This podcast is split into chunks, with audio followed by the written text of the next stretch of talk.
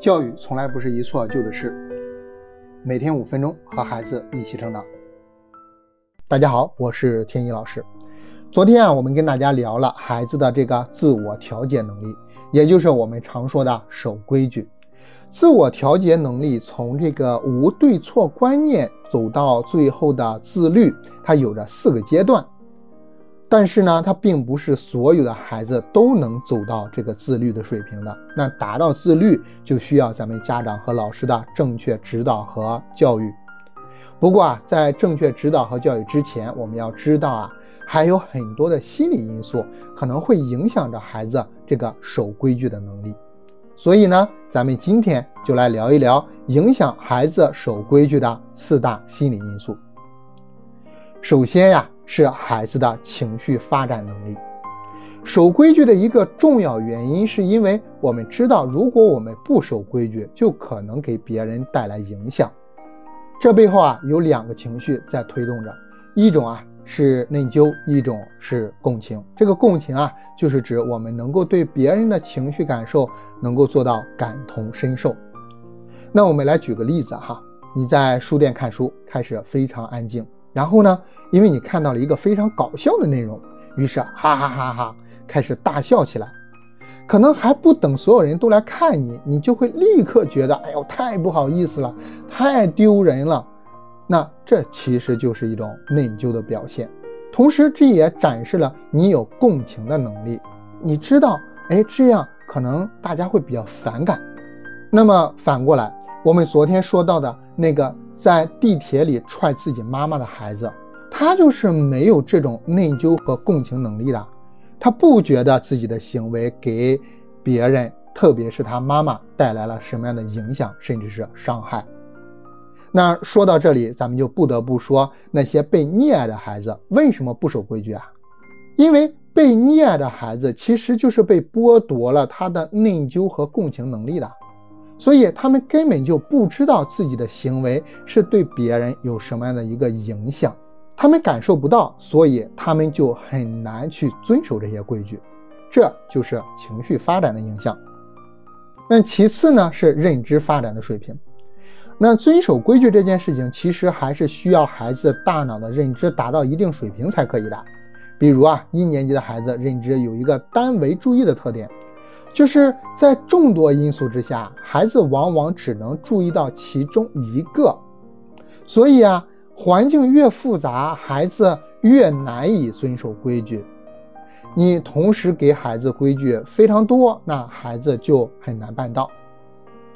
那当然不止这些啊，比如孩子的对错观念之分，这不是天生就有的，还有考虑别人观点的这个能力。心理学上称之为观点采择能力，这也不是天生的。再比如之前说的思维不可逆的问题等等，这些认知因素啊，都会影响到孩子是否能够遵守规矩。那这里面呢，我们稍微要详细说的是孩子的记忆、语言这样的认知能力带来的影响。比如啊，你给孩子立一个规矩，孩子真的可能就转头就忘了。这是因为孩子的记忆能力的确有限，而且很容易受到外界的干扰和影响。所以呢，我们在这一点上要用不同的方式，比如说语言、文字、图画等等来提醒孩子，同时在不同的场合啊来提醒。那另外，我们也要教孩子一些记住规矩的好方法啊，不能指望着孩子我们说一遍他能记住。那在语言发展方面呢，我们发现啊，孩子的语言理解能力越好，就更能理解为什么要制定这些规矩啊，自己应该怎样做才能被别人接受呢？等等，那么他就更容易去遵守规矩。所以你和孩子去聊这些规矩，给他解读这些规矩的时候啊，尽可能的是用孩子能听懂的语言，而且用不同的方式、不同的角度跟孩子讲解。而不是简单的给他重复这句话。那在语言发展方面啊，其实最有趣的是孩子的自言自语能力。心理学家曾经做了一个著名的实验，叫延迟满足实验。那在这个实验当中呢，心理学家给孩子一块糖，然后告诉孩子：啊，我要离开一会儿啊，你不要吃这块糖。如果等我回来的时候你没有吃这块糖，那么我就给你两块，这也算是一种规矩，对吗？结果就是有的孩子没忍住吃了，有的孩子忍住了。那么忍住的孩子，我们说他有延迟满足的能力，或者说他延迟满足的能力更强。那如果您看到原视频，你会发现啊，那些忍住了没吃的孩子啊，会用各种方法阻止自己吃这块糖。这其中比较有用，而且孩子用的比较多的呢，就是自言自语。比如说啊，哎，我不吃这块糖，待会就有两块糖吃了。哎，不断的暗示自己，甚至啊，有的孩子啊比较有趣啊，边捂着自己眼睛边说：“哎呀，我不想吃这块糖。”这就是自言自语的一个作用。那除了以上的认知的影响因素以外啊。还有一个因素，可能是咱们没有办法给太多干预的因素，就是大脑的发育。自我调节能力其实和大脑的前额叶发育啊有着极其紧密的联系。这个部分啊，就像是部队的一个指挥部，它能够调控着孩子啊各种行为。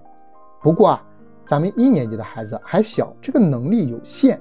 因此啊，孩子有些时候做出一些莽撞、违规的一些行为啊，其实是他大脑的这个前额叶发育啊还不够成熟，无法很好的控制自己。那这个能力要等到我们成年的时候才能够成熟的。所以啊，有些时候孩子做错了啊，违反规矩了，真没有必要跟孩子着急。相反的，是能够给孩子耐心的一些讲解。帮助他找到守规矩的方法，那比如就说我们刚才说的那个自言自语，效果就很好嘛，对吧？那这就会让孩子更好的守规矩，同时可能促进孩子大脑的发育。那说完了这个大脑发育的影响因素以外，还有一个必须要提的就是孩子的气质类型。那这就类似于我们常说的性格呀，或者是人的秉性。有些孩子他天生就是活泼好动的，这些孩子你想让他安静一会儿，那就得使出浑身解数啊。有些孩子呢是天生的安静平和的，你还没有给他立规矩呢，他可能就保持的很好。那这是天生的一些天性，没有好坏之分，几乎也是难以改变的。那么我们要做的就是寻找适合孩子的那些方法。而不是简单的逼着孩子必须按照咱们要求来做，这一点咱们一定要记住哈。那说完了这些，咱们回到您家娃的这个身上哈。如果您发现孩子他不守规矩，除了我们要看规矩本身它是不是一个好规矩，还需要考虑孩子他真的是不守规矩，还是因为他的心理发展水平还没有到呢？如果是因为孩子身心发展水平的问题啊，咱们就要根据咱们刚刚说的这些内容啊，进行一些调整了啊，不是简单的要求孩子。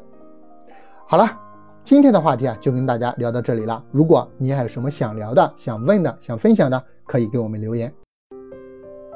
感谢您的聆听，京师博人陪您和孩子一起成长。